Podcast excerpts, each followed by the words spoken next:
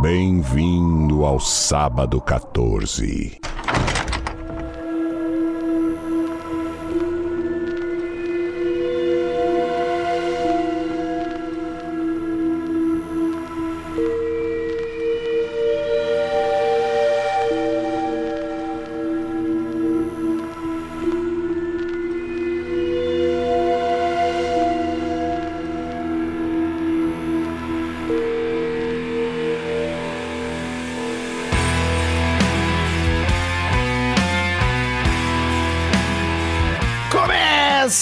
Mais um episódio do podcast de sábado 14. Eu sou o Romulo Conze e tem aqui comigo o Marcel Fitz. Bem-vindo, burocratas! E temos aqui a radioativa Patrícia Giovanetti. Radioativa? Ah, no sentido de radiação. Ah, tá.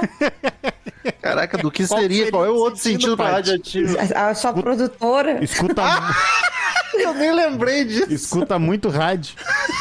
Também pensei em rádio. Eu falei assim: tem alguma coisa de rádio no, no, no filme? Caraca. Desculpa, gente. Eu trabalhei com quatro planilhas diferentes hoje o dia inteiro.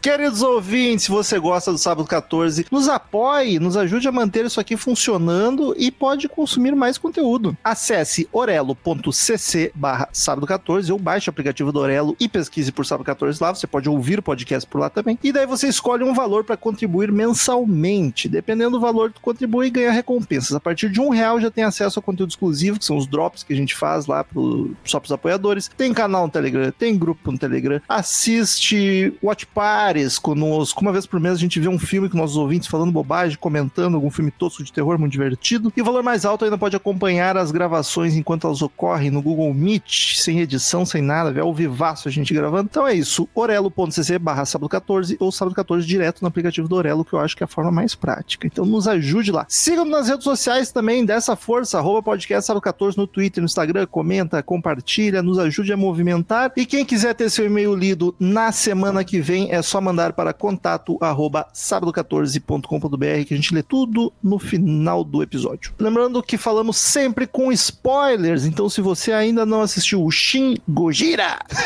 de 2016, siga por sua conta e risco. Estamos aí pela primeira vez para falar do Lagartão, Lagartão clássico, monstro gigante mais clássico do cinema. Calango! Calango radioativo, calango tóxico. Caju? E daí escolhemos o de 2016, porque ninguém conseguiu ir no cinema ver o Minus One que saiu há um mês atrás. Pô, saiu na finaleira, a gente já tava com, com o mês Pô, marcadinho, já não tinha... Filme lançando em Natal e Ano Novo é sacanagem. A gente É foda, cara. Até pra falar, teve outro que a gente queria, tava até na nossa pauta, mas nós acabamos desmarcando, que era o feriado sangrento também, que a gente queria ter gravado. Cara, fim do ano pra nós. Não é foda. Aí a gente pegou o mais recente japonês, né? Não ignoramos os americanos. Enfim, vamos lá falar de Godzilla Resurgence ou Shin Godzilla de 2016.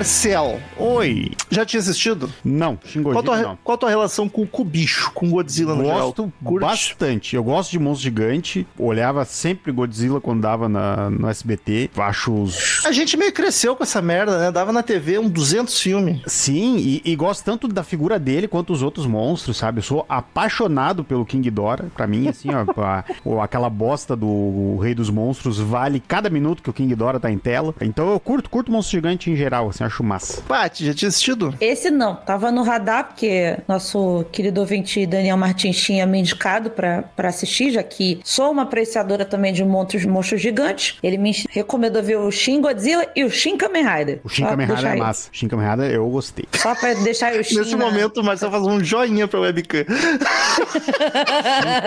Tem- importante pontuar para E os tem o Shin, tem o Shin Ultraman também, que eu quero ver o É. Caraca, o universo do do Shin. que Não, é? o, o soltar o homem, eles meteu já três. O cara É o Mas mesmo Shin. cara? É, o Iraquiano Ah, bom. É o seu Shin. Seu Shin. Então, eu não tinha assistido ainda, mas eu adoro monstro gigante, porque cresci com tokusatsu, então... É, E o Godzilla em específico, viu bastante filmes? Qual é que é? Cara, eu vi poucos, eu vi aquele que é do ator do Breaking Bad É o de 2014, e assisti o do Matt Broderick.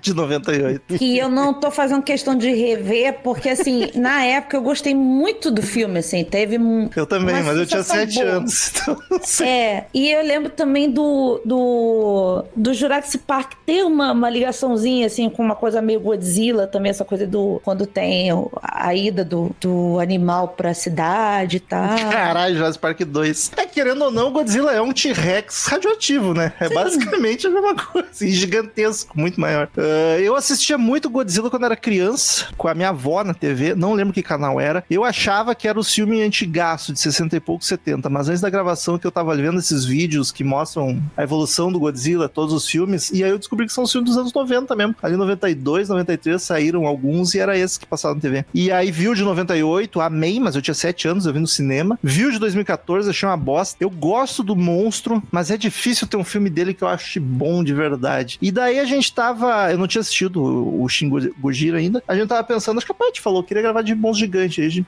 pô, vamos fazer um Godzilla que a gente não fez até hoje. Que apesar de não ser terror, flerta bastante. E é monstro gigante, cabe pra gente. Destruição é É. terror. E daí a pessoa, tá, mas vamos pegar o melhor possível, porque tá, tá muito. A galera tá no hype do Minus One, muita gente falando que é o melhor filme do Godzilla até hoje. tá, também é tá um japonês. hypeaço, é. Que também é Só japonês. que esse, como a gente não tem como fazer no momento, aí a pessoa, bom, o, o segundo que elogiou muito é o Shin Gojira. Então vamos nele. Para de chamar de Gojira, porque. É o nome oficial! Não, chama de Godzilla, porque assim, a minha mente tá indo pra banda, entendeu? Aí eu. É culpa da banda. Aí não tá, não tá me ajudando muito, que aí eu tô confuso eu tô no CMM, eu só tô no?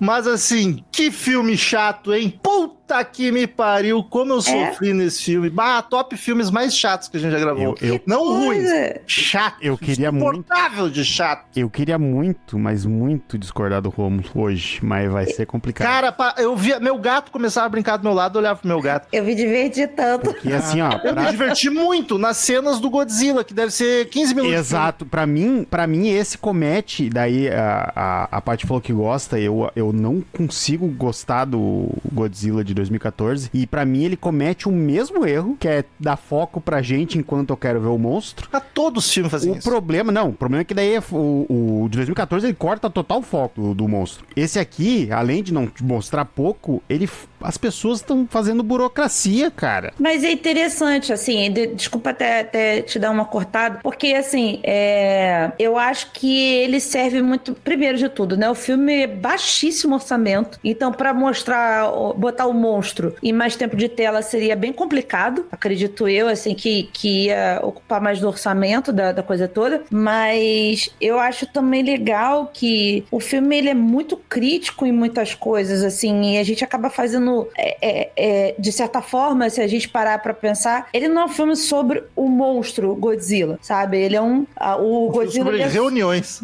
é um Godzilla só, só uma analogia de decisões, de, de coisas que. situações que afrontam tanto o próprio Japão, né? Em, vários, em várias coisas, em tomadas de decisões e tudo isso, e tudo que o Japão já sofreu com relação a, a bombas e, e, e guerras. Então, eu achei o filme interessante nesse, nesse sentido, porque muitas das vezes ali você vê, porra, os caras, eles têm um, um, um passado tão fudido com isso tudo que qualquer decisão que eles tomassem dali pra frente podia fuder mais ainda. Tanto que o cara falou assim: o Japão é um eterno pós-guerra. Mas, Paty, eu, eu, eu entendi essa parte, eu, e, e é assim, ó, Entendemos em 5 minutos. Aí, aí que tá, durante o início do filme eu olhei e pensei, caralho, se o filme for por esse lado de criticar a burocracia do Japão, que é um ligando pra falar pro outro, pra falar a mesma coisa, pra falar, sabe, a, a burocracia da coisa, o filme vai ser interessante. O problema é que ele foca as duas horas e pouca dele somente nisso. Dá pra entender lá no início essa crítica e ok, agora, sabe, vamos pra próxima crítica se é o caso,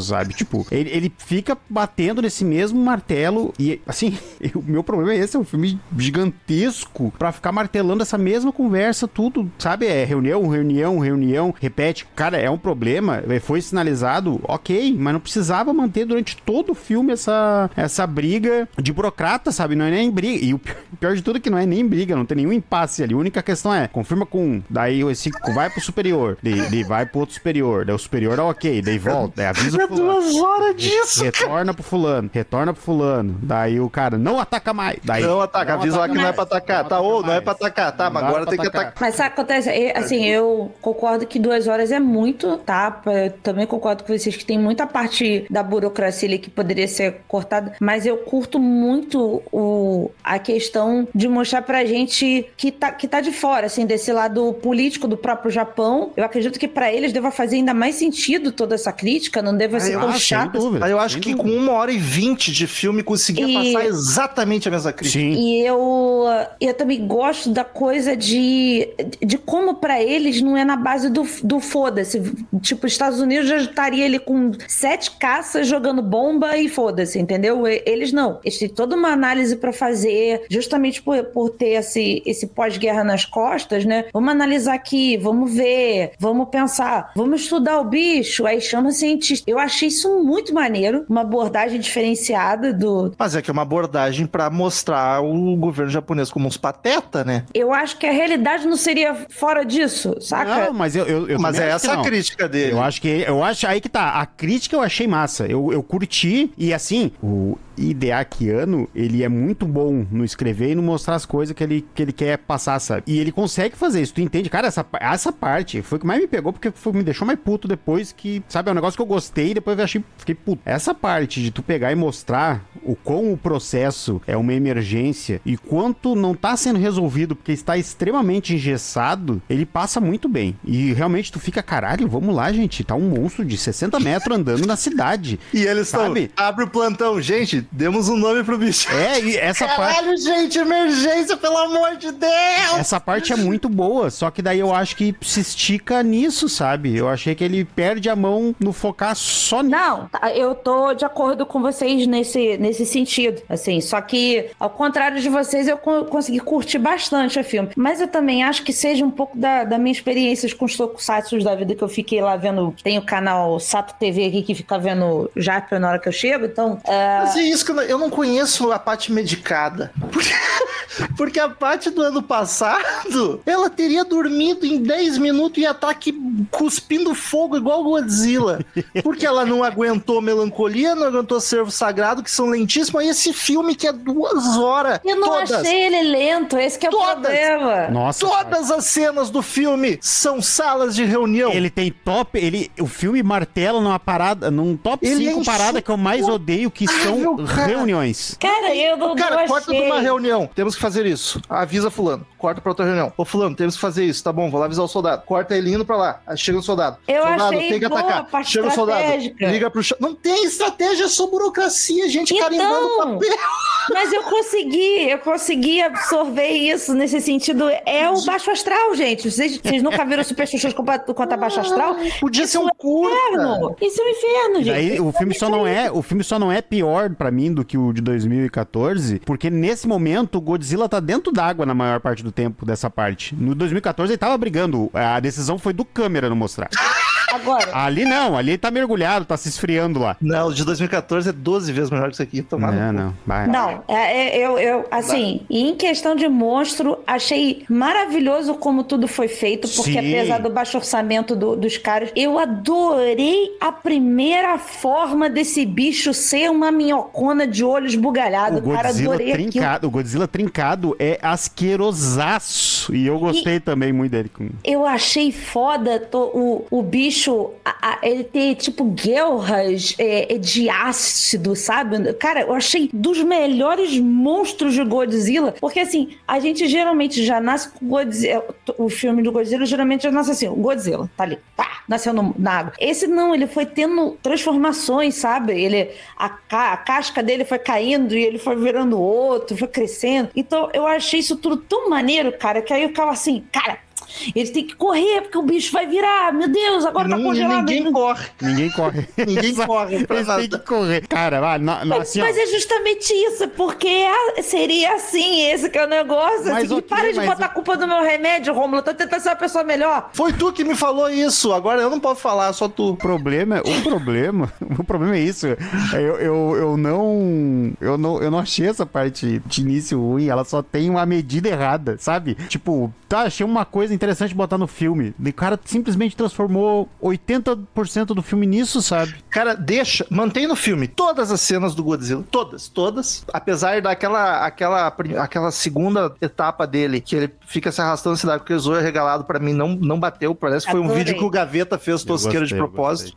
Essa cena pra mim não deu, foi muito tosco, muito zoado. Mas. O Bolandinho se arrastando. Coisa Mas todo o resto mantém O e, rabinho. e tira dois terços de reunião. Tu vai entender a crítica do mesmo jeito e o filme não vai ficar insuportável, cara. Cara, é isso que me pegou. Tu entende a parada muito Em cinco fácil. minutos, cara, tu mostra o governo sendo burocrata, a galera sendo destruída e massacrada e os caras básicos. Eu gostava de vocês quando vocês reclamavam menos, mas tudo bem. Porra, eu gostava quando a gente via filme melhor.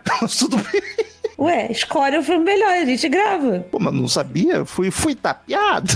É. Eu achei que era dos melhores do Godzilla. E- eu adorei. Tá, mas na sua concepção. Mas tudo que eu falar aqui é na minha comple- Que é concepção dos filmes sempre. melhores, porque eu adorei esse Godzilla, gostei muito. Inclusive, eu tava. Vou voltar a falar, tava esperando a qualquer momento aparecer o Dalion ali no meio, porque ele tava muito assim. É, é- é isso que eu acho foda, que o, o japonês tem essa coisa pra poder fazer monstro de monstruoso, sabe? Nessa coisa bonitinha que os Estados Unidos Eles, fazem. eles pensam nas coisas que eles fizeram no passado e daí saem os monstros. E- grandes. Isso, é pra- os, os kaiju, né? Cara, é, eu tava até pensando, por exemplo, o, o que eu acho foda nesse tipo de monstro é a falta de motivação pra qualquer coisa, assim. Ele só quer ir pra frente, ele só tá andando. O Godzilla, ele é um monstro sem propósito nenhum, ele só quer ir. Ele é literalmente a piada do porquê que a galinha queria atravessar a rua, porque ela só queria estar do outro lado, entendeu? É, Eu é o curto Godzilla. assim, eu curto assim quando ele é um animal. Tem umas versões Godzilla onde já tá inteligente, ou luta, eu já ah, não, não curto, eu curto ele monstruoso, assim, eu sou um bicho, cara, tá andando na Mas é que cidade. contra outro bicho ele vai se defender. Sim, mas se defender como um bicho, não dando golpe de karatê. tá? Não é, ele só dá um golpezinho ali, segurar Eu o bicho não pelo vi e nenhum King versus Kong, então Não, assim, isso aí, eu não isso posso é dos opinar. antigos, parte. Isso aí é dos antigos. Ele, ele pega o Ghidorah pelas três cabeças e vira por cima, assim, ó. É maravilhoso. Então, mas, mas o que eu ia dizer é nesse sentido de, tipo, nasceu de uma merda que fizeram, né? Nasceu de algo radioativo, de produção de lixo radioativo humano e tal. Somos culpados por isso, show. E ele não quer se vingar de ninguém, não. Ele só quer andar e destruir coisas, porque é ele não tem cérebro pra isso, ele não tem É um animal, né? mentalidade. Nem, até o animal é, é- é inteligente, Romulo tem algum tipo de propósito, mas ele não tem, ele só quer andar e destruir. E essa coisa dele ter formas, dele ter fases, me pegou muito. Eu não tinha visto ainda que eu me recorde alguma coisa desse sentido de, de transformação, no sentido de bicho grande, né? Porque a gente já viu de outros. Não, no máximo é que esse filme é- ele é um reboot, né? Do, É, do- é, ele é reboot e ele assim é bem parecido com o original de 54. Ah, não Ele, sabia. ele imita um monte de coisa. Só que o original não, não aparece várias etapas. Só que a Uhum. explicação que dá é que também era um réptil marinho que não conheciam, que aí, por causa da bomba atômica, virou esse monstrão. Que nesse aqui também é um animal marinho O de 98 pré-histórico que tava no meio do mar e ele comeu o lixo tóxico radioativo e daí ele virou isso aqui. O de 98 é a mesma vibe também. Também é isso. É, porque, É porque o- uma iguana sendo abalada pelos testes nucleares. Ah, sim, não, O mas Godzilla é- sempre foi, né, uma analogia, Não, uma é, ele alegoria é à bomba atômica. Ele é total, ele é total o desastre que foi a queda das bombas, sério. Tipo, Sim.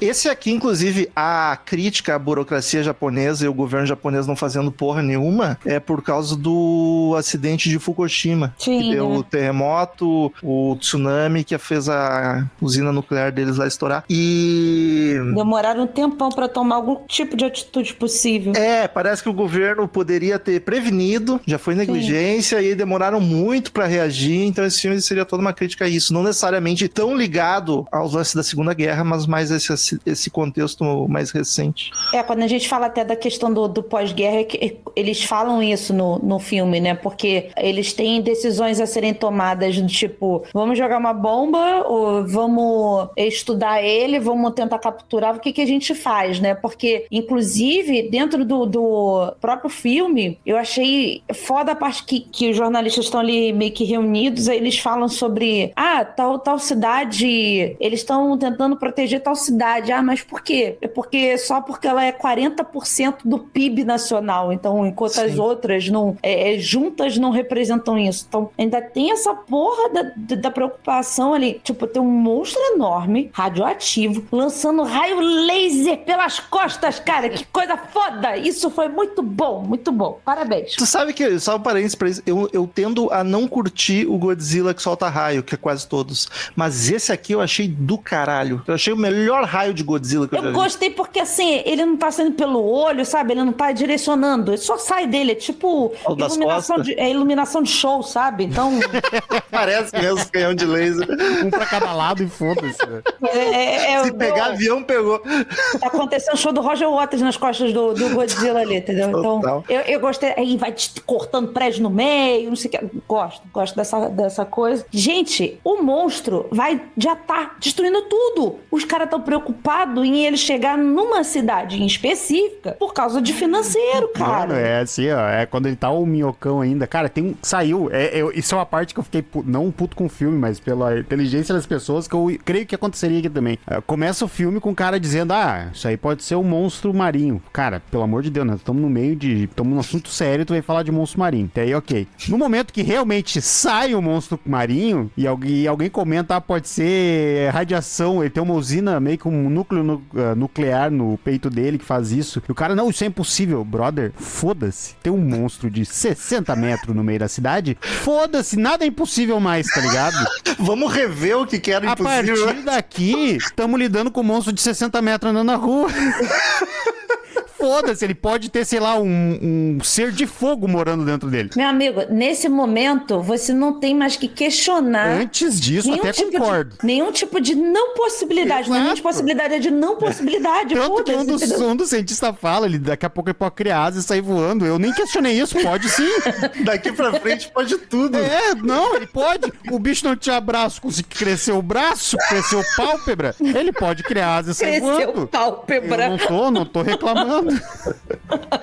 Mas falando do visual, ele é 100% pra, mais toscão para imitar o de 54. E eu achei massa porque ele, ele abraça o filme B, assim, e eu achei do caralho. Mesmo sendo um clima mais uma pessoa fantasiada, eu achei muito bacana o jeito que ele se mexe, usarem maquete pra caralho, estavam destruindo maquete. Tu não vê gente correndo na cidade, tá ligado? É só os carrinhos, maquete, cidade vazia. Isso foi muito massa. E eu curti demais os poderes dele, cara. Aquele raio que ele solta, ah, do caralho. O grito dele é igual do original também, é um grito horripilante com aquele agudo. Ai, Nossa. É. A, única, a única coisa dos poderzinhos dele que eu não gostei foi o do rabo. Daí eu achei. Que muito, copo do rabo? Overpower. É o mesmo da boca, só que sai do rabo. E, pô, o cara tem nas costas, na boca e no rabo. Daí é pra fuder a parada mesmo. Né? Não sobra nada pra ele. Vai sair do que das unhas daqui a pouco dele. Vai apontar é. pras pessoas e soltar raio, tipo o Palpatine. E o filme, mesmo sendo essa, esse clima tosco de filme lá do B, ele fica com umas cenas lindas, cara. Porra. Da cidade com o Godzilla destruindo tudo e pegando fogo. Aquela, aquela cena da noite que tá só a silhueta dele nas chamas é maravilhosa. Pô, dá vários Nossa. quadros bonitos aquilo ali. Isso, isso é um, é um elogio pro diretor também, cara. Ele é muito bom em fazer take assim, sabe? Tipo, então... a, a, própria escolha do, do, do próprio Godzilla eu achei muito boa também. Tecnicamente, do filme eu não tenho, não tenho reclamação. Assim, tirando uma ah, cena, tem, tem. tirando uma cena que eu queria botar meu punho inteiro na boca, que eu fiquei, cara, é impossível os caras olharam isso e falaram, tá bonito. O resto, para mim, foi de boa. É um filme de Godzilla. Hum. Não, pra mim é aquela dos trem. Nossa, a dos trem é a mais ridículo. arame. Caralho, pelo amor de Deus, claro, não é.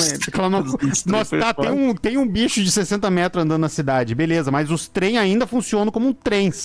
Eles não vão fazer aquilo. Eu não consigo entender, porque rola dois ataques de trem. O primeiro, que é os trem bala, eles batem no bicho e explodem. É, e não fizeram isso de novo. Os outros têm que tentar escalar o bicho. Voando, assim, tem que tentar escalar o bicho. É muito feia aquela cena. E é um 3D cachorro de Mas ruim. tirando isso, não tem reclamação, porque o que tá, o que tá meia boca, pra mim, tá dentro do, do imaginário. Cara, e eu, e eu achei que o Godzilla fosse uma roupa mesmo, de tão real que tá, mas não é Mas, CGI. é que ele, mas ele foi feito por captura de movimento, era um ator Sim, mesmo sim, fazendo. mas isso muda a animação, não muda a textura Cara, do bicho. Ah. Principalmente na, na, na- na forma minhoca dele, na hora que ele sai da, da água, eu, eu achei foda a movimentação molenga dele. Ele não é um bicho encarapa, é, com carapaça, sabe? Ele, ele é todo molengão e, e aí, assim, tu vê que o bicho não sabe andar ainda. E é muito foda isso, que ele tava na água, cara. Mas Tá- provavelmente, Paty, ele não mostra, mas provavelmente até as patas traseiras ele não tinha até ali, tá ligado? Porque a única coisa que aparece Sim. dentro da água é o rabo. Ele não, ele, ele tinha, ele tinha a, a patinha traseira, mas ele não tinha a patinha Não, da frente. Mas eu digo, até ele sair da água, de repente nem a traseira ele tinha, porque ele tá Ah, evoluindo sim. ali. Ele não Na sabe água como- ele é só um rabo, é só uma Ele cobra. não sabe como lidar ainda com as coisas, sabe? Tanto que metade do caminho ele não tá nem respirando direito, que depois que as guerras vão desentupir lá, que suja tudo de sangue lá, ele sai um pouco melhor. Mas aquele zóio não dá. Ah, brincadaço. Eu, eu, eu Cara, é muito. eu é curto muito pela estranheza. É muito o pato dançarino do gaveta, tá ligado? Aquele zoião trincado, assim, o bicho Eu rebolando. ri Eu curto absurdamente quando ele demais, eu curto demais pela estranheza. Eu tinha visto uma foto daquilo lá, eu achei que até ia ser um outro monstro que ele ia enfrentar. Não imaginei que era o Godzilla daquele jeito, tá ligado? E a massa é que ele é um monstro, até na forma final, ele é todo nojentão, né? Acho que é a versão mais asquerosa do Godzilla comparado com as outras. Ele é, tipo, um bicho nojento mesmo. E, e eu gostei que a, a forma final dele, ele é coxudão, grandão, monstrão, fortão. Cara, e- e achei do caralho o, a- a- quando eles dão aquela congelada nele e ele tá, tá esbranquiçado, né, pelo congelamento, ao mesmo tempo que ele ainda tá vermelho, sabe? Que a, a parte do ácido dele ainda tá ali. Cara, fez um visual muito foda toda aquela, aquela parte. E achei lindo quando ele tá roxo. Puta que pariu. Quando tá de noite, ele tá todo roxo e o negócio brilhando. Eu falei, eu queria um bichinho desse, cara. Nas costas, tu diz? Isso, que ele tá roxão, assim, nas costas, brilha, assim, parece um- uma pedra preciosa. Sabe quando você abre a mina? assim? Sim, é massa. Cara,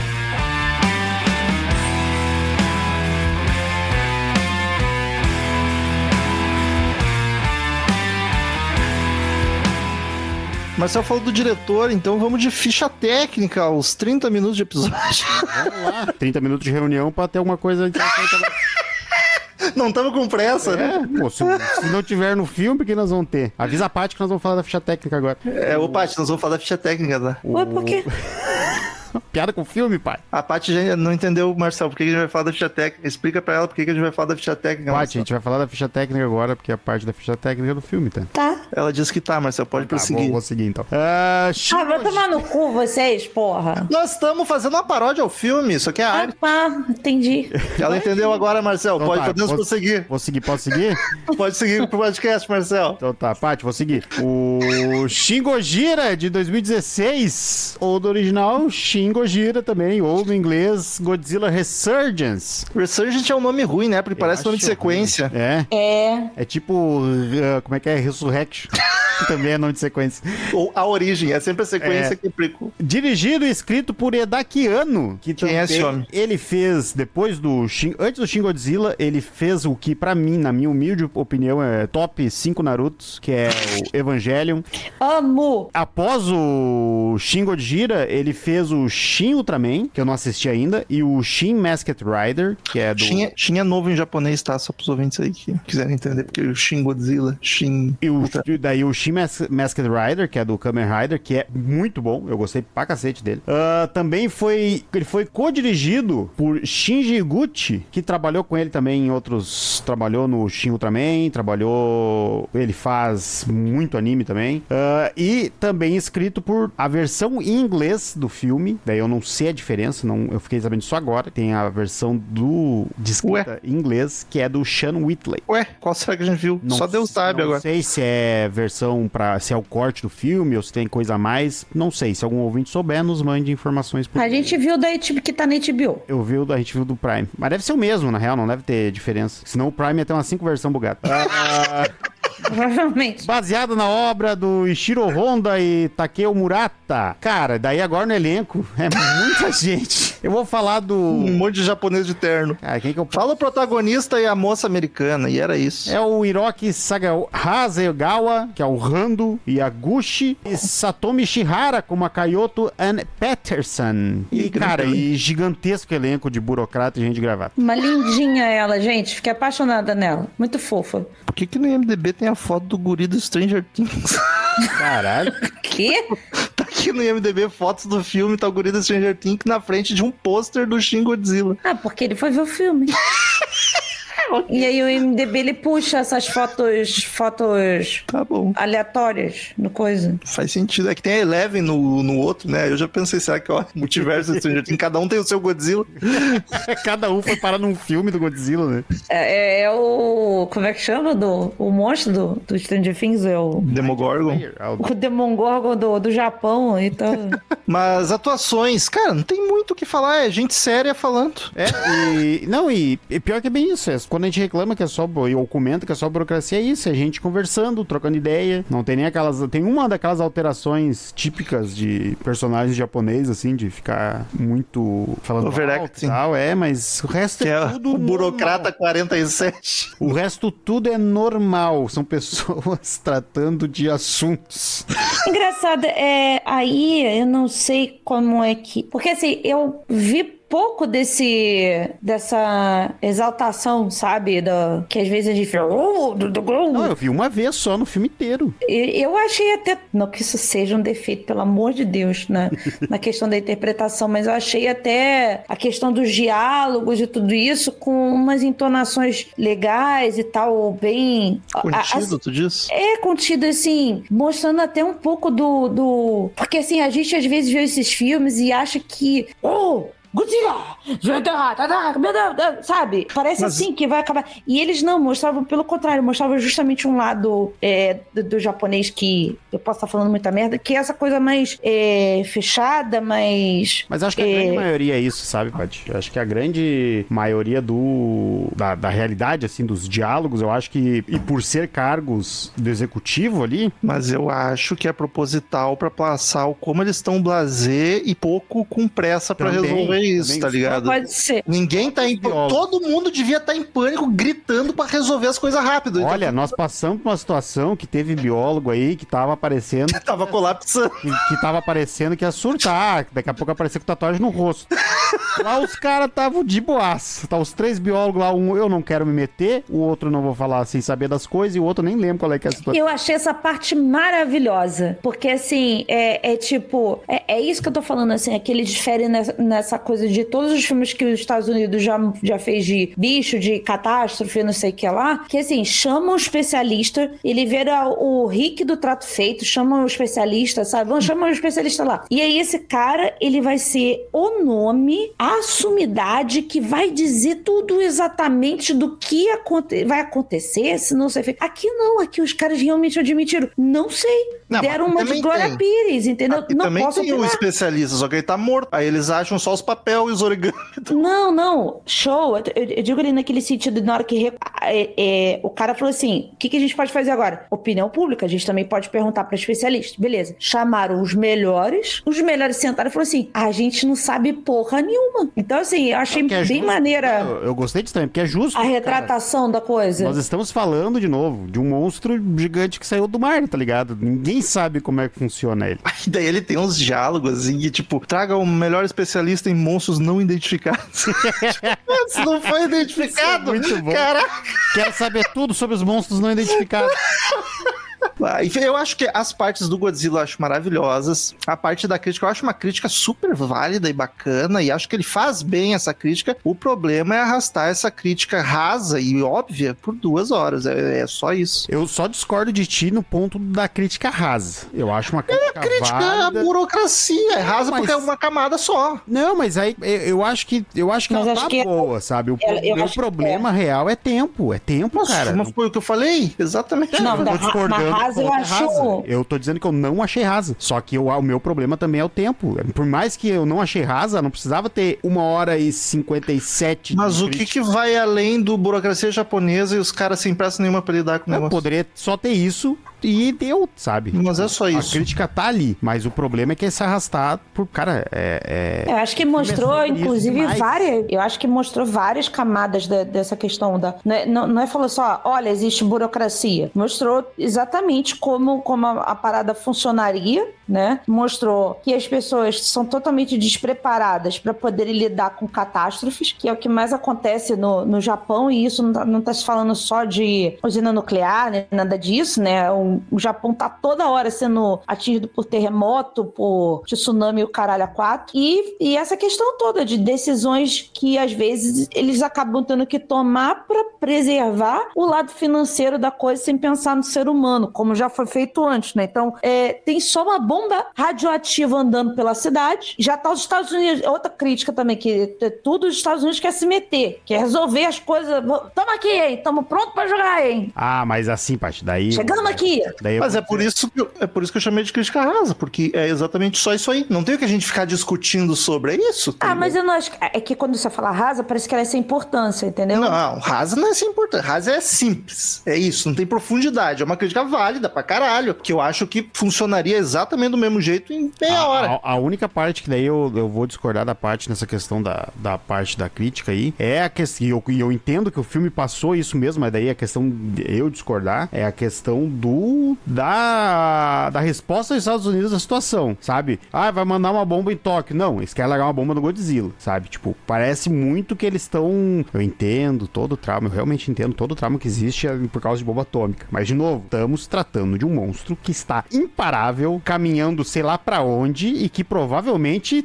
E assim, nada muito bem. Então, pra Mas aí- atravessar pra um continente pra outro é dois toques. Mas é Mas assim que eles então- lidaram o filme inteiro. Ah, não vamos atirar, porque vamos, vamos salvar o Mas- Não, não, é, Ah, você- mas eu digo, ah, eu, eu acho que a, a. De novo, eu entendo a crítica que o filme fez quanto a isso. Só que eu acho que a reação de vamos dropar uma bomba atômica nesse filho da puta pra ver o que, que vai acontecer, cara, sim, por favor. É a mais lógica, é a mais faça óbvia. isso.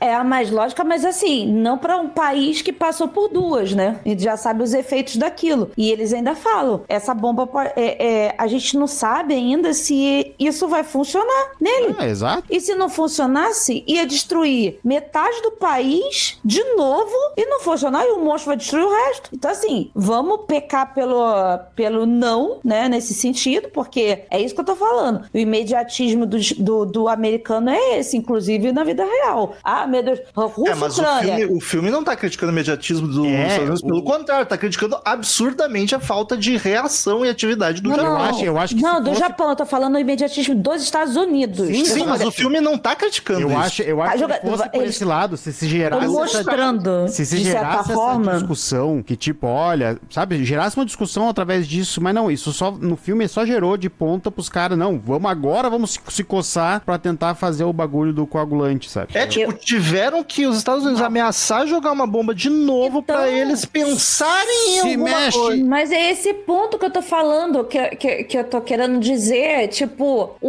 o- os Estados Unidos em nenhum momento falou assim, cara, vamos reunir nossos cientistas aqui junto com os seus, vamos dar uma estudada nisso aqui. Não, os caras já querem chegar atacando a porra de uma bomba e foda-se. É tipo a, a vida real. A guerra da Ucrânia com a Rússia. Já tá os Estados Unidos. Podemos mandar pra vocês alguma. É, é Palestina, não sei o que lá. Vamos mandar não sei o que lá. Caralho, parem de se meter na- no, no, no que tá Não, do eu- vizinho dos outros, cara. Eu, eu entendo a crítica que tu tá fazendo e concordo. Eu não acho que o filme tenha feito essa crítica. Eu, eu acho Eu que acho que existe tentou. sim essa, essa pontada de olha como é que eles são imediatistas de quererem já tacarem uma bomba de novo aqui, né? Vamos tacar bomba, foda-se, vamos destruir. Sem nem pensar nas consequências é que que, aí isso não- pode trazer. Mas é que não faz sentido fazer um filme de duas horas onde tu tá criticando a falta de ação do Japão e daí tu também criticar o imediatismo dos Estados É Unidos fica contraditório. tá? É porque é o meio termo. E aí vem aquela cutucada por eles, terem, por eles terem tacado duas bombas neles, né? Então, assim, tem É, essa cutucada também. A, a guerra já tava ganha ali também. É, não, ali não, não, não, né? Nesse ponto aí, não tem nem imediatismo. I, É, imediatismo. ali, ali é tá essa, essa É só, é só se ah, já a gente tem que fazer, vamos fazer, né? Porra, daí não, daí isso nem Então, tem- escutara. eu acho que tem essa cutucada também. Mas eu então- acho que eu, eu, eu acho que tem essa crítica, só que eu acho que ela é muito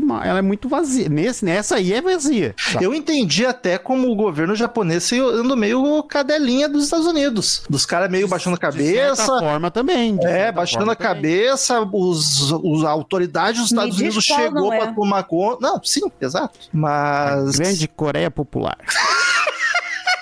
Pior que é a única, né? Mas Toca, é, toca a marcha comunista é nesse momento, por é favor. só porque não fede nem cheira. Se apitasse um pouco mais, já tinha um terraplanado se, aquela se, merda. Se cheirar, tem 40 ogiva pra cada cheirada.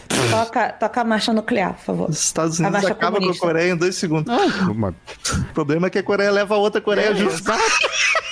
Leva de arrasto. Enfim, trilha sonora. Achei Foda. muito Boa. massa. Foda, muito foda, massa. foda, Muito boa. Muito Eu gosto dessas trilhas orquestradas Bom, bom, japonesas, bom. que elas parecem dramáticas pra caralho, né? É operística, né? Parece, sei lá, uma ópera do nada. Parece que do nada vai começar um, um novo ato, sabe? Da, da, da coisa. Eu achei do caralho. Eu go- gosto, né? Então, Até gostei, tinha visto fazia o nome tempo. do homem. Fazia tempo que eu não via uma, a- um filme com. de.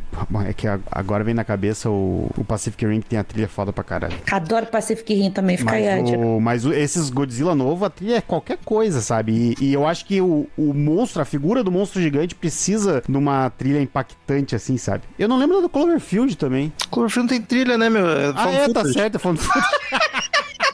É tinha louco. esquecido Tem a música da festa. Tá o cara com o radinho, o cara com o radinho do lado da câmera, né? Botando o radinho pra tocar. Faz sentido não ter aí, ó. Ponta mais pro Cloverfield quando tem trilha sonora. Tem a música da festa. Tem edição, mas não tem de alguma sonora. coisa. A gente gravou de algum found footage que tinha trilha sonora, não lembro qual, mas a gente zoou isso, inclusive. Não era o do Troll? Acho, Acho que era. Acho que era do Troll. Tem trilha sonora. Que também era de monstro, tá vendo? É, de Monstro gigante. Os kaiju da Noruega. Meio monstro. É que meio, Noruega meio era, era Noruega? Se não era, era ali É, do lado. daquela galera ali. Islândia, Islândia, Islândia, é, Islândia, tudo, tudo viking. Eu acho que essa trilha também é, é achismo, tá? Só pelo clima dela, que é pra remeter os filmes dos anos 60 também. Sim. Esse negócio mais dramático, pesadão. é. Tem uns E meio de sopetão, pesado, às assim. vezes. É. E, e é muito massa, que é- ela sempre entrava quando apareciam uns detalhes dele, assim, sempre mostrando, sabe? A, a, a parte da, ou da evolução, ou mostrando melhor ele, assim, eu achei do caralho. Eu vi, agora que eu vou falar, não é palpite meu, tá? É palpite do, do Gaveta, mas eu acho legal a curiosidade, porque ele fez um vídeo sobre Godzilla há pouco tempo, até antes da gente escolher gravar disso. E ele comentou sobre o aspecto que, aquele aspecto óbvio do Godzilla ser total uma alegoria ao trauma da bomba atômica, né, do Japão. E que parece que tem um clima de que os filmes americanos, principalmente esses Monsterverse agora, estão indo para um clima de um Godzilla bonzinho, entre aspas, mal necessário, sabe? Que acaba ajudando a humanidade. Os originais fizeram isso também, mas depois de um tempo. E de que o Japão agora, com o Shin Godzilla e com o Minus One, tá meio que retratando de novo que não, que o Godzilla é o, é o trauma, é a dor que a Sim. gente teve, da, que é os bichos nojentaço, asqueroso, destruindo tudo, tá ligado? E eu acho Por que, que os Estados Unidos botam ele como os bonzinhos? porque já- de onde que saiu a bomba, né? De onde? Que... Exato, sim. Mas eu acho uma, uma, uma análise interessante de que, ok, o japonês original lá também tinha, mas eu acho que também já não tinha mais pra onde ir, né? De tanto filme do Godzilla. É, se a gente parar pra pensar, assim, é, vai ser difícil você fazer algum tipo de filme original sobre o Godzilla e a originalidade vai estar no, no entorno, né, da, do monstro em si, porque ele, por si só, é como eu falei, ele é só um monstro que quer andar e destruir coisa, ele não tem... É difícil fazer sequência sem ser repetitivo também, né? É, é, não me coloquem, cara, é isso que eu acho que, que me irrita, assim, quando... É por isso que eu acho que talvez eu não goste do King Kong, que é essa coisa de, ah, ele tem sentimentos, o caralho é quatro. Cara, assim, apesar de eu achar que as minhas gatas me amam, o animal não tem sentimento, sério, não, não, não é... Aê, a Paty aprendeu!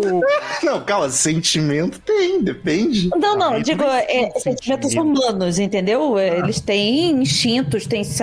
Mas assim, o, o- King Kong se apaixonar, o King Kong, é, sabe, é, É, é o, o macacão lá do. Tudo bem que aquilo lá foi um experimento do, do The Rock, o macacão branco lá. O, Nossa, o Rampage, nossa. o Rampage e tal. Aí, tipo, o macaco nunca vai te salvar no meio do- de uma coisa, cara. Nunca. Ele Ah, não, não vai. vai, não. Ele foda-se. Ele Não vai vai. ligar o foda. Nenhum, nenhum bicho vai te salvar. Ele vai, pode tentar no máximo, assim, por instinto também, se tiver uma ligação muito forte. Agora, um bicho de 60 metros não tem ligação forte com nada ali. É, é, réptil, réptil é o bicho Réptil, mais... é. Tipo, cachorro, o cachorro, se alguém vier te atacar, o teu cachorro com- provavelmente vai avançar na- nessa pessoa, né? E tal. As minhas gatas aqui também me protegem. Elas são bonitinhas. O meu gato só protege minha gata. É. E de mim e do Marcelo, inclusive. Mas eu, eu. Cara, me irrita essa coisa do. Ah, o, o King Kong pegar a mulher, subir no outro. Cara, primeiro que quando ele pegasse ela na mão, ele ia quebrar ela todinha.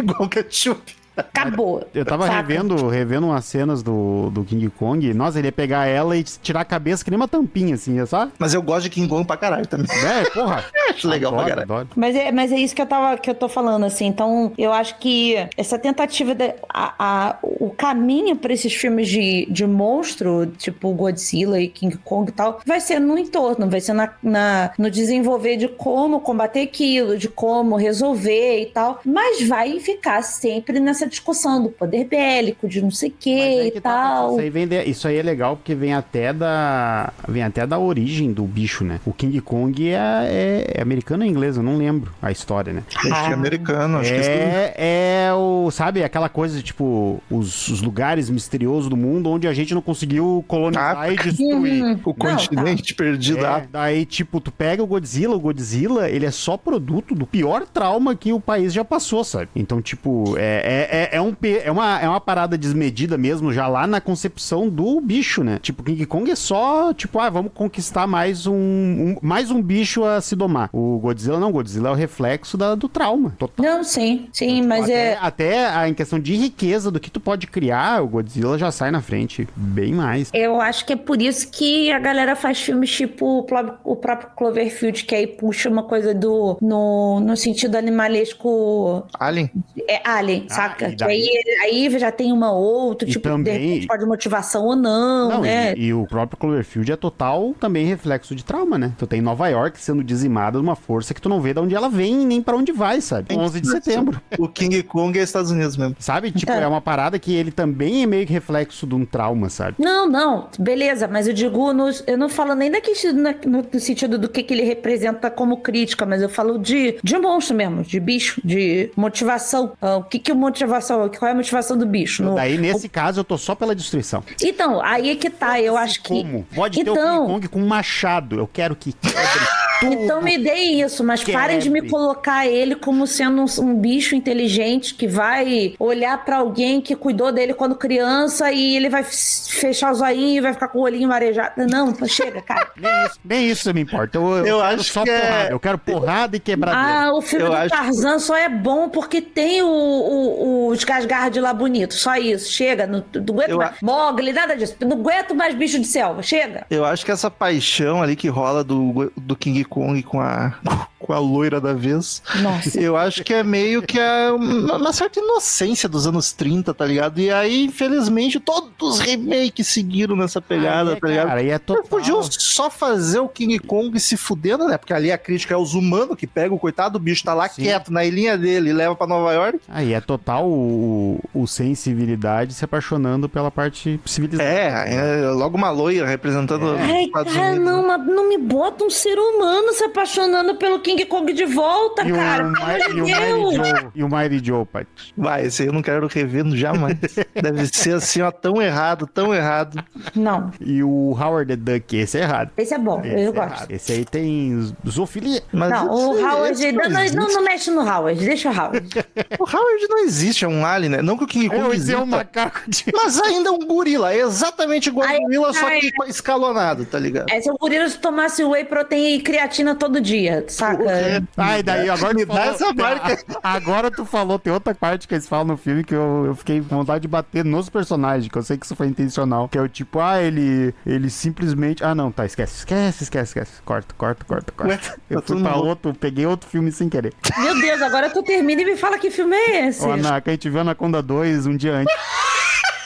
Aí eu tava com... Estourou com a Me le- Anaconda 2. Me lembrei dos caras falando que elas são daquele tamanho porque elas não morrem. Vai tomar no cu, não é assim que funciona, cara. Elas não param de crescer nunca. Porque elas não morrem. Mas. Inclusive, a gente tá falando de Godzilla e falou do Minus One, que não é o filme que a gente tá gravando, mas hoje saiu as indicações do Oscar e o, o Minus One foi indicado ao Oscar de melhor efeitos visuais. Não, então- eu, eu já, eu já caí no problema que eu hypei pra esse filme, sabe? Eu já fiquei, não dei, É. eu já hypei. Já não vai atingir as expectativas. É. Pois é, cara, é foda. Mas assim, dizem que tá do caralho toda a parte gráfica dele, o que eu acredito, porque. Vamos gravar, vamos gravar quando chegar em stream. Sim, vamos, com certeza. vamos sim. Outras coisinhas que me incomodam, tipo, ah, é uns Tecnobubbles nesse filme aqui, que que é Deus, isso? ele é blá blá blá tecnológico, que não explica nada só É pra só, é só desculpa. falar pra dar um nó na galera e servir de desculpa. fingir que são cientistas falando, nossa, aquele lance dos origami na, com as moléculas do Meu Aí eu achei que legal. O que que vocês estão falando, cara? Não faz o menor sentido. E aí depois, ah, e os dois vão ser os futuros presidentes do Japão e dos Estados Ah, Unidos. isso aí, isso aí eu nem dei bola.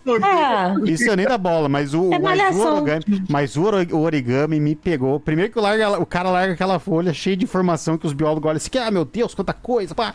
E daí a resolução era tinha que dobrar a folha do jeito certo. Ah, não, brother. Por Daí, que, que o não. cara imprimiu então, tá ligado? Faz que ele não- modelo 3D. Por que, que ele não. Se era um negócio importante, porque ele já não deixou impresso da forma certa. Porque ele se matou antes, morreu, sei ele lá. se matou. Ah, ele, cara, ele imprimiu aquilo lá e a ideia era montar um origami com aquilo, então ele sabia o resultado. Mas ele desistiu. Ele desistiu de tudo. Falou, Foda-se, eu não vou salvar ninguém também, não, já que eu tô morrendo antes, então. Tomate, vou salvar os outros. tomate no cu com esse origami. Ah, eu gostei. eu não- É muito tosco. Só que isso ainda é parte do filme B, tá ligado? Até é que eu já tava tão de saco cheio que eu não aguentava mais, eu só queria que acabasse. Ah, única- do- o 12 que- horas de o que me filme. incomodava era isso, é, cara, tinha muita coisa que tava, em- algumas coisas incomodando, outras coisas se esticando, e, cara, mostra vai bicho, me dá mais destruição. Eu quero ver casa, eu quero ver maquete explodindo. Eu quero transforma. Comentário de asa. Cadê a porra das asas do Godzilla? Eu quero ver essas asas. Mas, Vai cara, ter pra, pra dois. eu entendo a questão de orçamento, e aí, por mim, não precisa botar mais Godzilla. Deixa o que tá. Só que, pelo amor de Deus, tira 50 minutos de corredor 50 de não. reunião. Dá, 50 em Ah. duas horas. Dá pra tirar 50 de reunião. Mas tem que ter uma hora e meia de filme. O... Ah, mas. Ah, uma hora e vinte, tá ótimo. Uma hora e meia. Uma hora e vinte tá ótimo. Ia passar Sabe como é que é?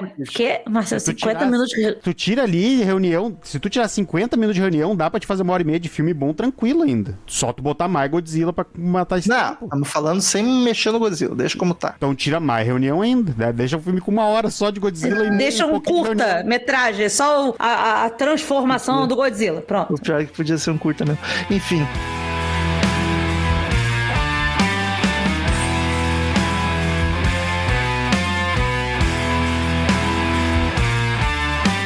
Queridos ouvintes, como de costume, em todo episódio de filme, cada um de nós dá uma nota de 0 a 10. A gente soma, divide e faz a média pra ver a nota que o Sábado 14 deu, desta vez para Shin Gojira. Vai daí, Paty, vamos começar lá em cima. Ah, eu gostei pra caramba do filme, apesar de ter duas horas de, de, de filme de corredor de reunião, eu me senti em casa, já que agora eu faço parte de uma empresa que pra peidar tem que fazer reunião, então Ah, Patrícia quer peidar, senhor. Ok, avisa a Patrícia avisa que ela que ela pode pode peidar. peidar. Ô, Patrícia, você pode peidar, pode ir lá peidar.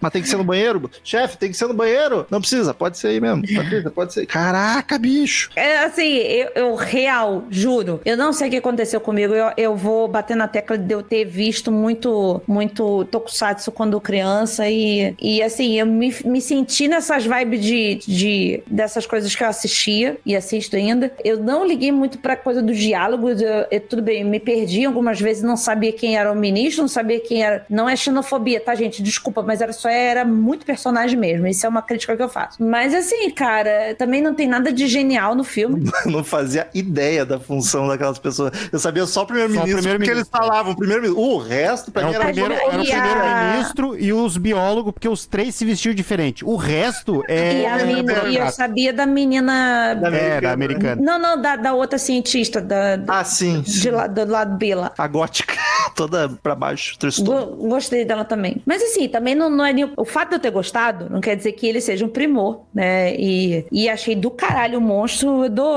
um 6,5 pra ele. Porra! O que que foi? tu elogiou tanto, defendeu com tanto afim. Mas é, que- é que, mas é o que eu falei. Tem o fato que de vinha eu no gostar- mínimo um oito. Romo, a gente já conversou sobre isso aqui. O fato da gente gostar de alguma coisa não significa que seja magnífico. Eu, Eu sei, que ele sei. tem defeito. Mas eu achei que tu achava ele magnífico. Não, não é. O Godzilla é o monstro, mas. Ah, as partes do Godzilla eu achei muito massa, muito massa mesmo. Mesmo sendo uma estética de filme B toscão, remetendo ao primeiro, eu achei do caralho. Fiquei curioso pra ver ele preto e branco, acho que ia dar um clima bacana, apesar de que ele coloridaço, o bicho, ela tirando as coisas, é lindo demais. Então não sei. Bota as reuniões em preto e branco, o Godzilla colorido, faz que nem Oppenheimer, que é metade metade. Mas assim, cara, na meia hora de Godzilla pra uma hora e meia de reunião insuportável que não faz o filme andar pra frente, tá ligado? As, as cenas que fazem o filme andar pra frente deve dar 20 minutos, que é quando alguém toma atitude e podia cortar pra atitude sendo tomada ou não rolando. Mas não, é um vai e volta, e vai e volta, e vai e volta. Todas, absolutamente todas as cenas são em salas de reunião,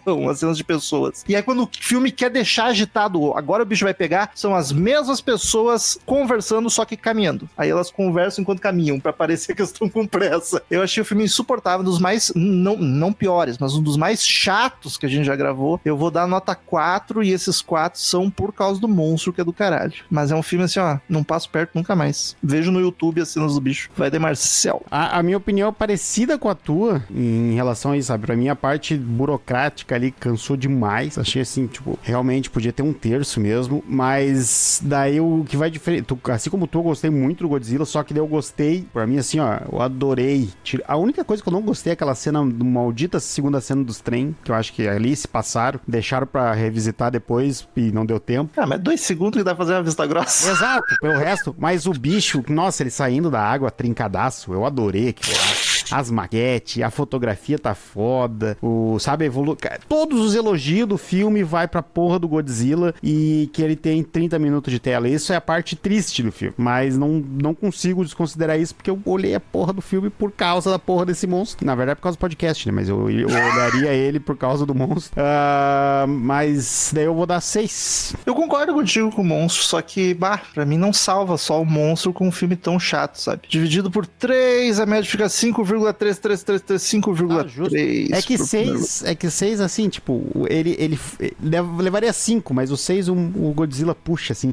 Ele abrindo a mandíbula pra soltar o raio, puxa seis. caralho, é o primeiro que abre em 3 a mandíbula. Puxa. a gente nem comentou isso. Os Puxa. outros é boquinha de dinossauro normal. É, esse aí pu- puxa pro seis o, só pela mandíbula aberta. Isso aí é foda mesmo. E vamos pros e-mails e novidades das plataformas de streaming.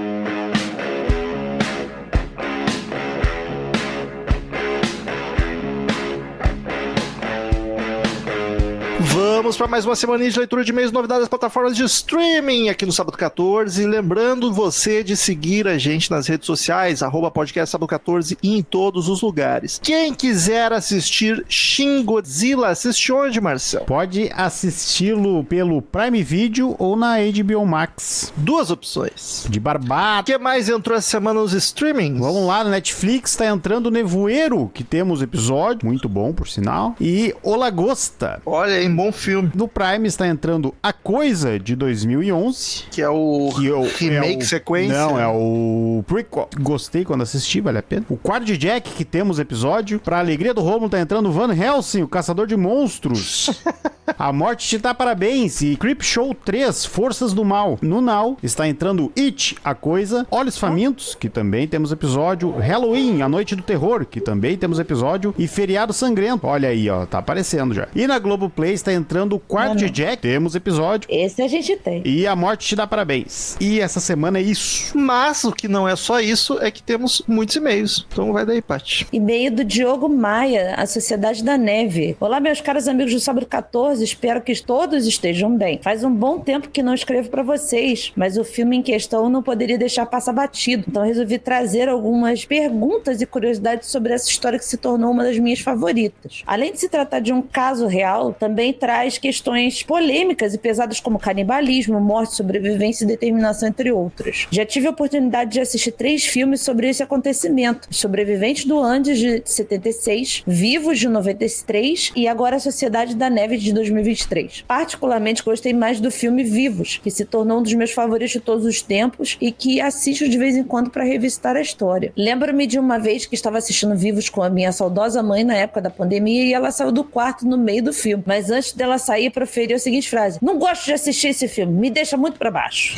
Errada não tá. E é exatamente essa sensação. O filme se enquadra perfeitamente no quesito filme desgraçado. Muito obrigado. Na minha opinião, se não fosse pela força de vontade e determinação da dupla Nando Parrado e Roberto Canessa, toda a tripulação teria morrido sem ser resgatada. Nando perdeu a mãe e a irmã, além de ter sofrido sérios ferimentos a ponto de ter ficado desacordado por um bom tempo. Mesmo assim, reuniu forças para, além de manter os sobreviventes motivados em não se entregarem, resolveu sair andando no meio do nada até encontrar uma possível salvação. E o próprio Nando comentou durante sua jornada: Eu não vou parar, vou andar até o Chile se for preciso. Curiosidade, Nando se transformou em um empresário de sucesso e uma das pessoas mais ricas do Uruguai. Já Roberto Canessa formou-se em medicina e também se transformou em um profissional renomado, chegando até a concorrer ao cargo de presidente do Uruguai em 94, mas sem sucesso nessa tentativa. Outra dúvida que sempre me questiono: morrer de fome ou praticar canibalismo para sobreviver? Canibalismo. Canibalismo. É, esta, sem dúvida, é a questão mais polêmica e que é o objetivo de debate desde o ano do acidente até os dias atuais. E se você estivesse na iminência de morte, você autorizaria seus amigos a se alimentarem do seu corpo? Sim. Mais uma dúvida. Por que as tentativas de resgate foram todas fracassadas? Por Porque eles estavam procurando lugar errado, porque os pilotos deram um aviso que estavam no lugar, mas caíram em outro. Daí já é. É. uma área técnica que eu não domino. Não, mas eu tô respondendo porque, coincidentemente, 10 minutos antes da gravação, eu e o Marcelo tava assistindo um vídeo do Lito, Aviões e Música, explicando o acidente. Muito Os bom. pilotos não sabiam exatamente onde estavam, eles informaram antes de cair que estavam numa- num lugar e, na verdade, estavam em outro. Por isso que as- a- o resgate não achou. Falar nisso, tem um documentário na Netflix, né? Sobre o, o tipo make-off do, do, do filme, se eu não me engano, ou falando do depoimento Ah, de sobrevivência e tal. Não não sei exatamente do que se trata, mas tá lá no mesmo coisa. Por que desistiram de continuar as buscas e demoraram tanto tempo sem obter um mínimo de sucesso em encontrar os destroços do avião? Incompetência? Não, bom, Tava neve. Tava, ne tá neve. Tá Tá neve. Vento, ali tá vento. O piloto passou um rádio, tá vento. Bem, poderia trazer dezenas de reflexões polêmicas, mas o e-mail iria ficar gigante. Então fico por aqui. Um abraço a todos e até a próxima. Diogo Maia, Manaus. Um abraço, Um Diogo. abraço, ah, é o nosso, nosso advogado. Fica recomendado aí o vídeo do Lito de três anos atrás pra quem quiser saber as partes técnicas do acidente. Próximo e-mail de Axanerik, Sociedade de la Neve. Hello, galerinha. Tudo beleza? Tudo certo. Como foram as mini férias, hein, Marcel? Foram maravilhosos. Primeiramente, obrigada. Chorei tudo o que tinha para chorar assistindo o último filme. Fui na onda e também já assisti o documentário que tem Netflix, de como foi Aí. a produção. Li sobre os sobreviventes e fiquei muito impactada real com tudo que eles passaram. Eu particularmente amo filmes de sobrevivência e perrengues, e esse ainda veio com o choque de realidade, de como as pessoas agiriam numa situação dessas, sem a moral e a lei para guiá-los. Fora que isso tenha também funcionado por ser nos anos 70. Hoje em dia, com toda a informação que temos e as pessoas cada vez mais egoístas, acredito que não teria tido o mesmo êxito. Enfim, fiquei pensando muito sobre isso depois de assistir e indico A Praia, com o de novo esnobado no Oscar Leonardo DiCaprio, que em uma situação de sobrevivência toma um rumo contrário. Eu nunca vi esse filme, só vi meme dele, não. Titanic, e ele chegando na praia. Mas é do, é do Danny Boyle, se eu não me engano. Sobre produções da Netinha, acho que é o corretor dela é pro Netflix, realmente estão cada vez piores, mas indico para vocês uma produção escondidinha que se chama Beasts of No Nation, com Idris Elba. Cara, esse filme foi É o da primeira, é a primeira produção original Netflix. Da época que era bom, hein? Me deixou desgraçada mentalmente. Acho que cabe no podcast se tiver interesse. PS, no penúltimo episódio, a Paty cantou um pedaço da música Pão de Queijo dos Bolo Fofos. Meu filho de três anos passa na hora e, claro, tive que escutar mais meia hora de Bolo Fofos aqui em casa. KKKK, beijos, até mais. Desculpa. E-mail de Lucas Weiswerf. Caraca. Episódio 167 Melancolia. Saudações, espectadores de filmes desgraçados no sábado 14. Meu nome é Luca, tenho 21 anos e sou de São José dos Pinhais, que é do ladinho de Curitiba, no Paraná. Acompanho vocês e o podcast vizinho sobre música há bastante tempo, mas é a primeira vez que escrevo. Era algo quase ritualístico para mim ouvir ambos na- nas manhãs de segunda e sexta, no caminho do trabalho. Vocês eram minha companhia no início e no fim da semana e agradeço a vocês três por isso. Muito obrigado. Que bonito gente isso, era. Luca. A gente fica feliz, cara. Eu adorei o termo que a gente cunhou e pegou o podcast vizinho. É do estúdio ao lado, do estúdio ao Eu lado. só não tô entendendo o que ele falou que a gente era, mas tudo bem. Acho que a gente falar, espero que seja, viu, Luca? Honestamente, sou novo no universo dos filmes de terror. E quando vocês gravam sobre algum filme que não vi, sempre fico inclinado a procurar por ele. Mas sou muito interessado em filmes que desgraçam a cabeça e sou grande fã de Lars von Trier. Olha aí, tamo junto. Fiquei feliz que vocês terem gravado sobre ele, inclusive justo na semana que descobri que posso ver quase todos os filmes dele assinando a MUBI pelo Amazon Prime. Como é um dos meus diretores favoritos, não pude deixar de escrever. Mas enfim, falando do filme, confesso que Melancolia é o que eu menos gosto da trilogia da Depressão, uh, mas ainda assim acho um filme maravilhoso. Gostei de ouvir vocês pegando as metáforas sobre o filme e saber como cada um de vocês aproveitou, entre aspas, a experiência. As aspas são por conta da Paty.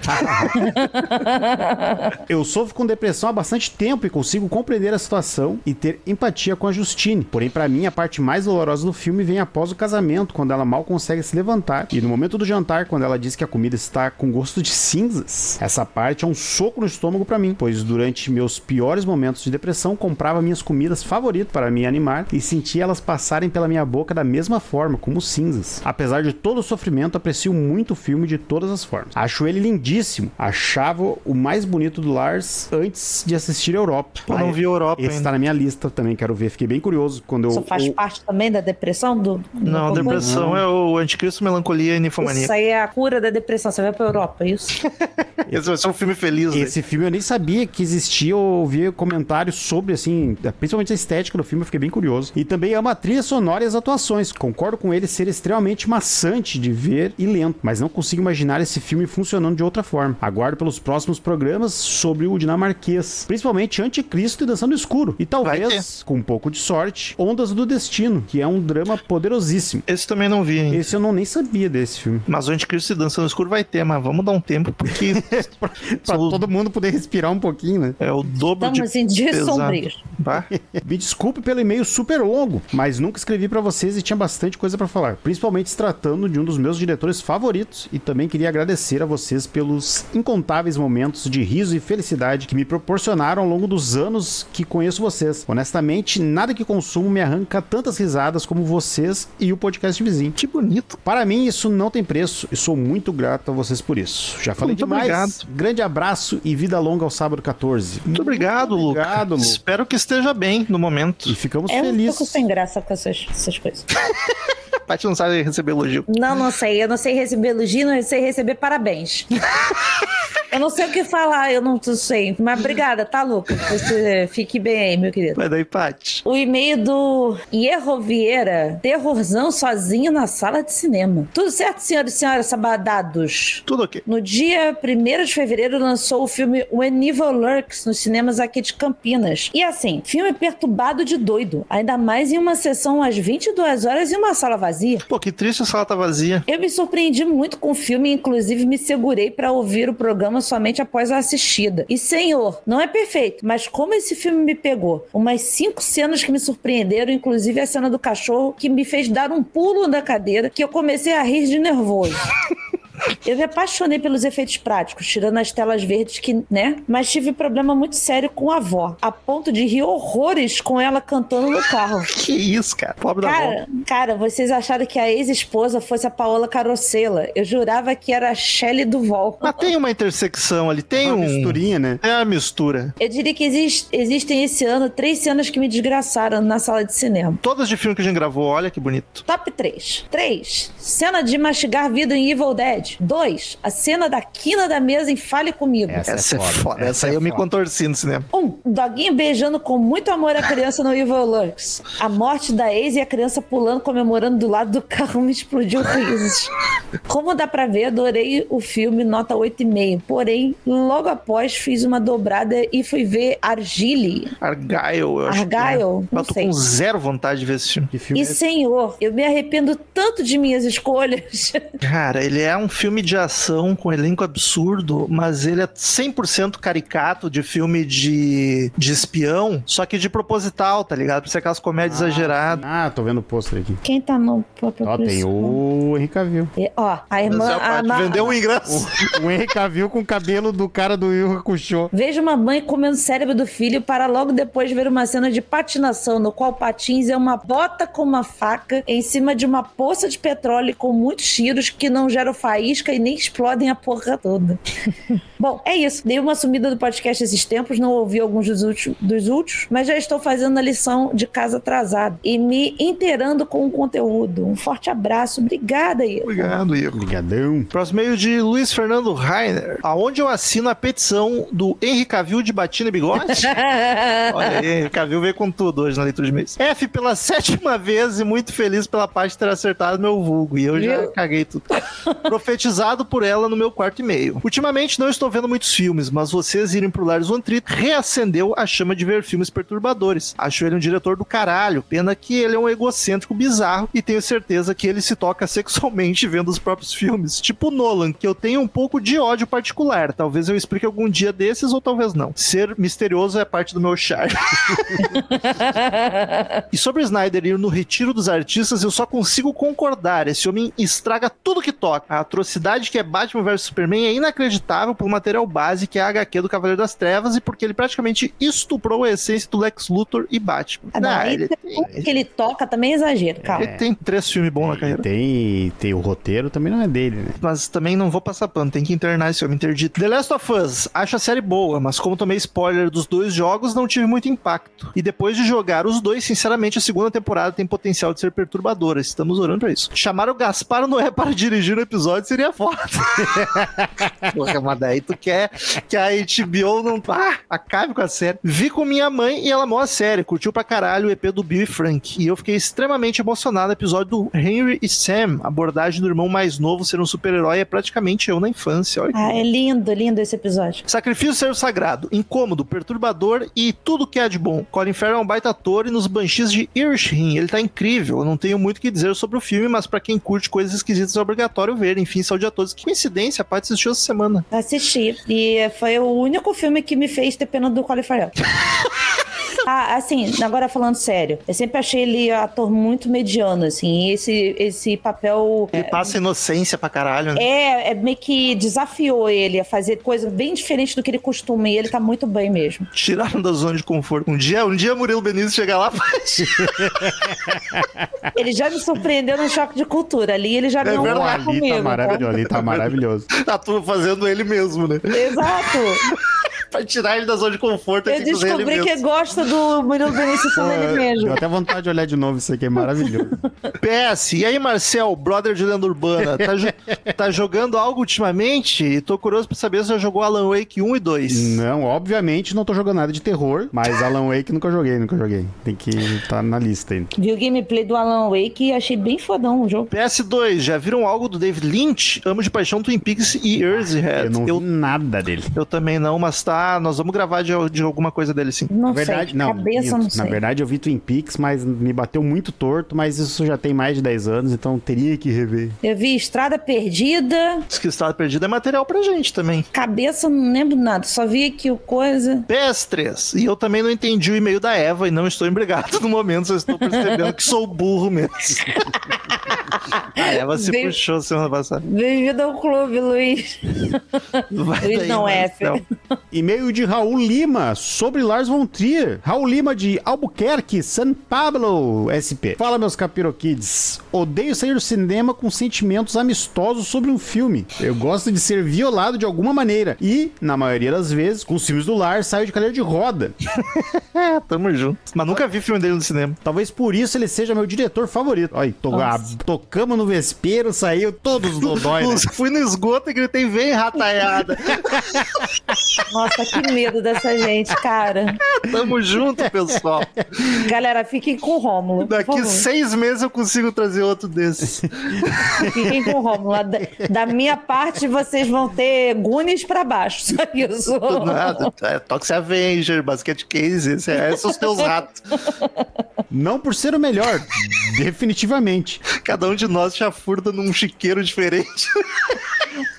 Não por ser o melhor, definitivamente, mas por suas obras tendem a ser muito violentas emocionalmente com o telespectador. A prova desse meu gostar está no fato que em 2014, no meu segundo ano fazendo podcast, produzi um programa de mais de três horas falando de toda a filmografia dele até aquele momento. Meu Olha. Deus do céu. Infelizmente, o programa não está mais no ar, mas naquele momento foram o primeiro e único programa tupiniquim a falar sobre a obra do diretor. Segue anexo a arte da vitrine do episódio que fiz para o site. Cara, essa vitrine me deu uma nostalgia da podosfera de 2013 que tu não tem ideia. É muito aquela estética que eu também era dessa vibe. Podcast raiz. Eu não revi o filme para ouvir o programa e não farei. Esse é um dos filmes que menos gosto do diretor porque provavelmente é o mais presunçoso de sua, já muito presunçosa filmografia. Ah, casa que Jack construiu é o mais presunçoso de Porra, eu, todos. tô, eu, eu tenho que ver esse também. Daria um 6 de 10, com todo carinho amor. Gostei que abordaram um filme que, tecnicamente, não é terror, pois, seguindo nessa linha, os únicos do gênero seriam Epidemia, A Casa que Jack Construiu, que é bem legal, e Anticristo, que é ótimo. Como eu falei anteriormente, ele tá longe de ser um diretor estupendo, e suas obras definitivamente não são para todos, mas gostaria de indicar os títulos que vale a pena. Em sexto, Medea. Também não Medea? vi. Adaptação é. ótima, curta e direta da tragédia grega. O Romo tá descobrindo que ele não é fã do Lars von Trier. Não, eu vi só os mais famosos, eu não vi tudo, não. As pessoas estão aqui trazendo ele cada vez mais pro buraco, tentando afundar o Romo. Eu fico feliz que agora tem um monte de filme. Vocês larguem o meu amigo, ele tava indo comigo. Em quinto, Anticristo, terror simbólico e filosófico, com o nosso inestimável amigo William Duende Verde da Fo. Quarto, Os Idiotas, o segundo filme de movimento Dogma 95. O primeiro é o avassalador Festa de Família. E segundo, da trilogia Coração de Ouro, filme anárquico fudido de bom, que a maioria não vai gostar. Quando eu e o Marcel tava fazendo brainstorm de nome pro podcast, Dogma 95 foi, uma- foi um que pipocou ali. Ainda e bem ainda que- bem que não foi. Eu ia, eu ia eu ia, ter, eu ia ter dois podcasts com nome ruim. Puta que pariu. Em terceiro, Ondas do Destino, filme lindo de morrer, primeiro da trilogia Coração de Ouro, com um dos finais mais poéticos do cinema. Ganhador da Palma de Ouro e que fez Hollywood olhar, olhar e dar a chance para o menino Lars. Se arrependeu logo em seguida. Esse é o filme que não deveria ter existido para Hollywood. Né? Em segundo, Dogville, filme mais popular de sua carreira, brilhante. Em primeiro, Dançando no Escuro, o último da trilogia Coração de Ouro, um estupro emocional chamado de... Caraca, considerado o mais triste da história do cinema. Cara, foi o filme que mais me deixou zoado da cabeça na vida. um dos melhores do século XXI e top 10 da minha vida. Meu Caraca, Deus, meu amigo, gente. terapia. Inque- inquestionavelmente um magnum opus desse pilantra neonazista. Sacanagem. É, não, eu realmente acho que é capaz de ser o melhor filme dele, mas assim, puta, é de uma bad vibe sem precedentes. No mais, fiquem longe da série O Reino, a tentativa infantil e frustrada do Lars de ter seu próprio Twin Peaks. Tão tosca que nem me inclinei a ver a terceira temporada, terceira e última temporada. Caralho, encarou duas, parabéns, se não gostou da série. Eu não aguento mais ver as pessoas falhando miseravelmente em replicar Twin Peaks. A mais recente foi aquela diarreia modorrenta série Dark, tão vergonhosa que comecei com raiva e terminei com dó dos criadores. Enfim, Pô, eu comecei amando, terminei odiando. Eu gostei de Dark. tem meus problemas com a última temporada. Né? Mas no final das contas eu boto na balança e é maravilhoso. Eu dou um 7 pra série no geral. Que Paimon abençoe a todos. Beijo no bumbum endemoniado de vocês e bora dar uma bicuda na cara do cão. Tchau.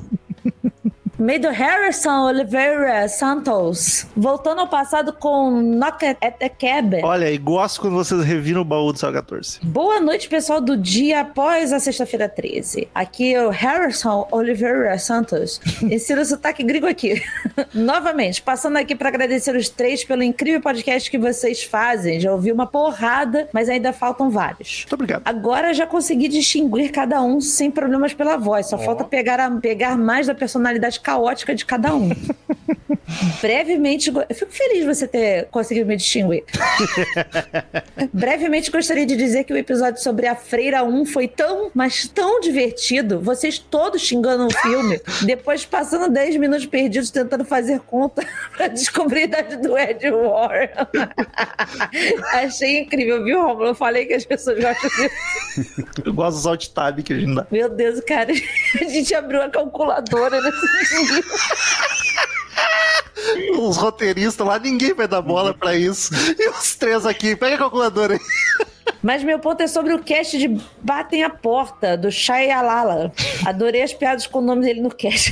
Vocês fizeram uma pergunta sobre o fato do casal gay não se beijar no final e sobre a questão do afeto. Como uma pessoa LGBT bi tem um local de fala. Mas assim, vendo o filme, não me passou isso na cabeça, mas ouvindo o cast me fez refletir. Olha. Eu, não- eu não acho que a falta do beijo seja uma falta de afeto, porque baseado na minha vivência, eu tive poucos afetos públicos, entre aspas. Apenas no meu relacionamento atual que estou conseguindo demonstrar mais meus sentimentos de forma pública, aberta mesmo na casa de amigo, em que não há problema nenhum, onde todos me aceitam, respeitam e acolhem tanto eu quanto meu namorado. Ainda fica um sentimento meio que apertado no peito de se manter mais retraído, mais fechado, escondido. Então, muitas vezes, o nosso afeto acaba sendo mais estar de mãos dadas, um cafuné, um abraço, um beijo na cabeça. Eu super entendo o casal do filme. Ainda mais depois deles terem passado por cenas muito fortes de violência e mesmo eles se aceitando e sendo super seguros deles mesmos, eu creio que ainda fica um sentimento que foi o que a Paty citou, de um mundo inteiro odiar eles. E eles não terem nenhum amor de volta por esse mundo, mas sim pela filha. Isso tudo acaba ficando muito marcado dentro da gente. Mas no filme eles não estão em público, né? Eles estão em família. Mas enfim, entendo. enfim, desculpa pelo e-mail gigante, só quis passar essa visão do assunto. A propósito, quando estava essa parte da discussão no episódio, eu achei muito bonita a forma como vocês falaram, me fazendo pensar sobre várias coisas, que quase comecei a chorar enquanto ouvi o cast e dirigia. Meu Deus do céu.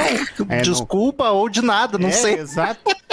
Eu, Eu espero- o sentimento que eu Só para o carro, por favor, que quando a gente chora, enche de lágrima no olho, não dá pra ver nada. Bom, ele disse que é bonita, então eu vou entender que foi um choro bom. foi. Sim, mas ele tá dirigindo, não tem para-brisa no olho. Sim, sim. ri, se, pô. se a gente falar um negócio assim engraçado também, estaciona, pelo amor de Deus. Pelo amor de Deus, desculpa. Para de ouvir a gente dirigindo.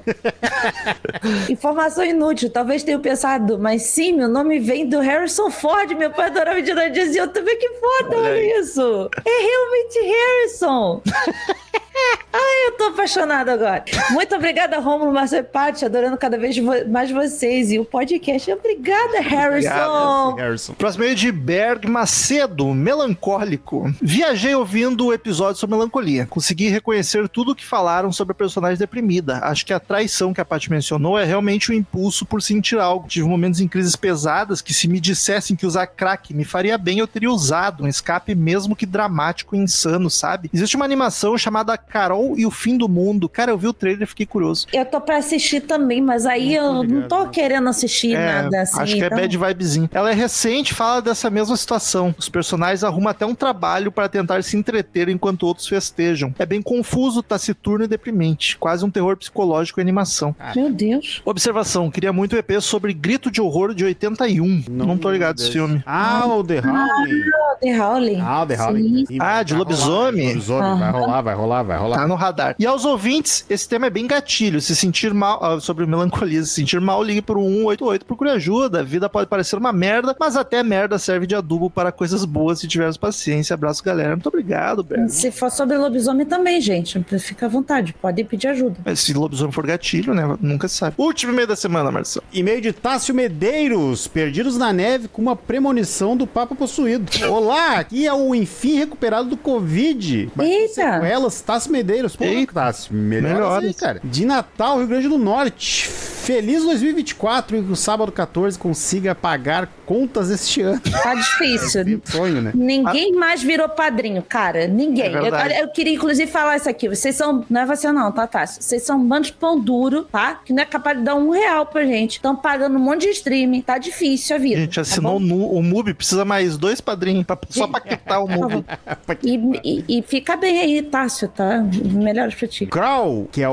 o... É o do Cocorodrilo. Eu não, não é. lembro o nome em português, mas é dos Predadores Ah, Assassinos. Predadores Assassinos. Adorei o filme, a dinâmica entre pai e filha. Os jacarés, crocodilos, não sei diferenciar, estavam brincando, gente. Não estavam mordendo pra valer, não. Estavam de boa, tranquilo. Pois é, também acho. A garota do trem, bem desgraçada a cabeça, atuações muito boas, considero o ponto mais forte do filme. São vários pontos fortes, mas este me agradou mais. Ah, legal. Premonição, escutei todas as críticas e, como bom ouvinte, ignorei todas. Adoro esse filme, adoro a franquia. A premissa do destino barra morte perseguindo quem, quem por acaso escapou, criando planos mirabolantes, é muito legal. Esse filme é responsável por eu ter medo de banheiras. que específico. Até hoje. Será que tem aqui fobia de banheiro? Eu fiquei imaginando a banheira andando com dois, duas, as duas perninhas dela, assim, correndo atrás. Correndo atrás dele. Até hoje nunca tomei banho em uma. Acho bem criativas as mortes e os planos para pegá-los. Seguindo parcialmente, foco no parcialmente, regras para funcionamento da morte, catando todo mundo. Sempre me divirto vendo filme, usando a escala navio fantasma, dou três navio fantasma para ter missão. O mais legal até agora é que sobra. O exorcista do Papa esperava algo sobre o Bento XVI.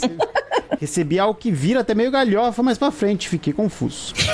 A Sociedade da Neve, que filmaço, sério, adorei, nota 10, maravilhosa. Me lembrou aquele filme clássico, Voo da Fênix, em que um avião cai no meio do deserto e eles precisam dar um jeito de sobreviver, mas não sendo desgraçado a cabeça. Muito bom também é o meme com um diagrama de, de Ven, colocando Senhor dos Anéis, a Sociedade da Neve e Brookback Mountain, inserindo nos quadros o diagrama Montanha, sobreviver, destruir o anel e comer o amigo. Sempre me arranca um sorriso. Tamo junto nisso. Enfim, bom início de ano pra vocês. Espero que tenham passado longe de porcarias. Mas não nos escutou em 2023?